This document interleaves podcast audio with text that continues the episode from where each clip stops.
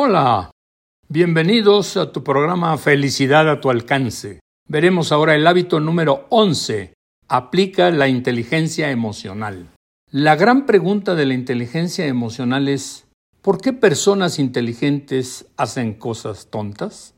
En los primeros días de julio de 2022 se desató en México un gran escándalo mediático. Se trata de una avalancha de pruebas que hunden al exgobernador de Campeche y en ese momento presidente del PRI.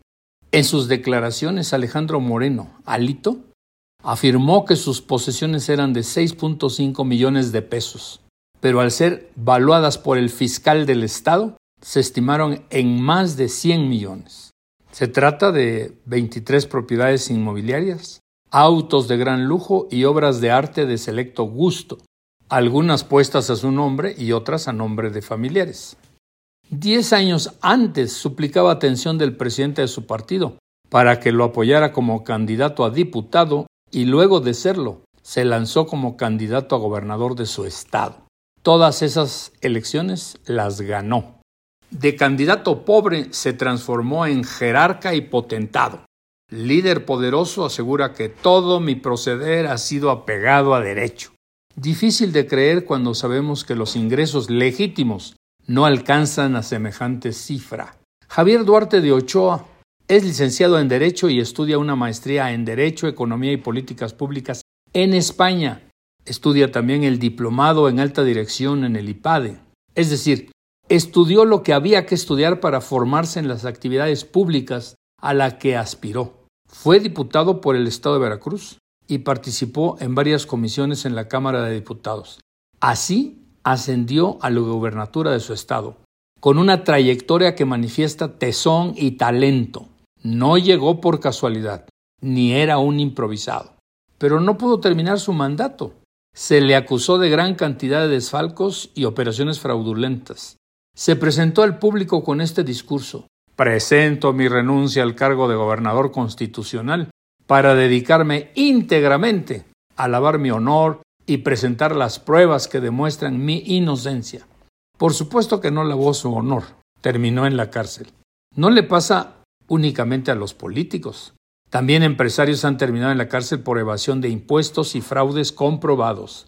Destaca Carlos Ghosn, que como máximo dirigente de Nissan elevó a esta empresa al rango de número uno en la industria automovilística mundial, para luego ser acusado de fraude monumental y terminar en la cárcel. Otro, Dominique Strauss-Kahn, fungió como secretario de Finanzas del gobierno francés. Llegó a presidente del Fondo Monetario Internacional. Gozó de un amplísimo reconocimiento como economista capaz y preparado.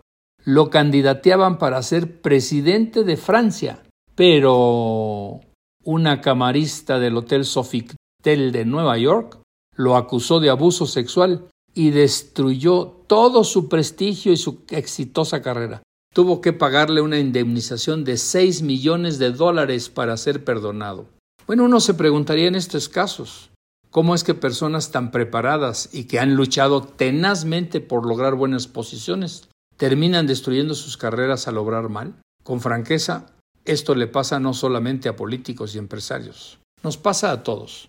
Cometemos errores que no van de acuerdo con nuestro nivel de inteligencia. Por esta razón ha cobrado auge el estudio de la inteligencia emocional. La inteligencia emocional es definida como la capacidad de razonar válidamente con las emociones y la información relacionada con ellas, así como de usar las emociones para mejorar el pensamiento. La inteligencia emocional se maneja con base en cuatro etapas. Percepción, facilitación, comprensión y regulación de las emociones. La cuarta etapa es la que muestra si controlamos o somos controlados por nuestras emociones. El precio por pagar es aprender de las tres etapas previas. Los padres del concepto son Peter Salovey de la Universidad de Yale y John Mayer de la Universidad de Hampshire. Sin embargo, el concepto no llega a nosotros por los científicos sino por un divulgador de la ciencia, Daniel Goleman, quien lo hizo popular. Para llegar a la inteligencia emocional, el primer paso es desarrollar percepción de las emociones, primero de nuestras emociones y luego de los demás. es entenderse a uno mismo para poder comprender a los demás. Te propongo este ejercicio. Entrénate identificando emociones en distintas personas. ¿Cuándo está enojado? ¿Cuándo está entusiasmado? ¿Cuándo te sientes tú apagado? ¿Cómo cambian tus estados de ánimo? El autor del libro Inteligencia Emocional, Pablo Fernández Berrocal, nos explica que si desarrollamos esta habilidad, discriminamos tanto la precisión como la honestidad de las emociones. Esto de la honestidad es para saber qué tan auténticas son las manifestaciones emocionales o están sirviendo como herramientas para el chantaje. En la segunda etapa, la de facilitación emocional, aprendemos a utilizar de una manera inteligente las emociones para facilitar nuestro pensamiento y mejorar nuestra forma de procesar la información y resolver problemas. Si logramos esta etapa, conectamos mejor emocionalmente con las personas que tratamos. Ejercicio. Identifica cuándo es congruente tu expresión con tus ideas. En la tercera etapa avanzamos hacia la comprensión emocional. Nos permite calificar los estados emocionales de otras personas y actuar en consecuencia. Nos permite predecir las posibles reacciones emocionales ante distintos escenarios. Ejercicio. ¿Puedes predecir cómo reaccionará emocionalmente una persona ante una situación? La cuarta etapa implica tener la capacidad para manejar nuestras reacciones emocionales con prudencia y determinar las mejores estrategias de comportamiento emocional para interactuar apropiadamente con otras personas y así lograr nuestros objetivos. Ejercicio. ¿Puedes manejar tu emoción ante un suceso específico? Como te imaginarás, estas cuatro etapas son apenas el inicio de un proceso formativo mucho más amplio en la inteligencia emocional. No dejes de hacerlo. Te lo recomiendo.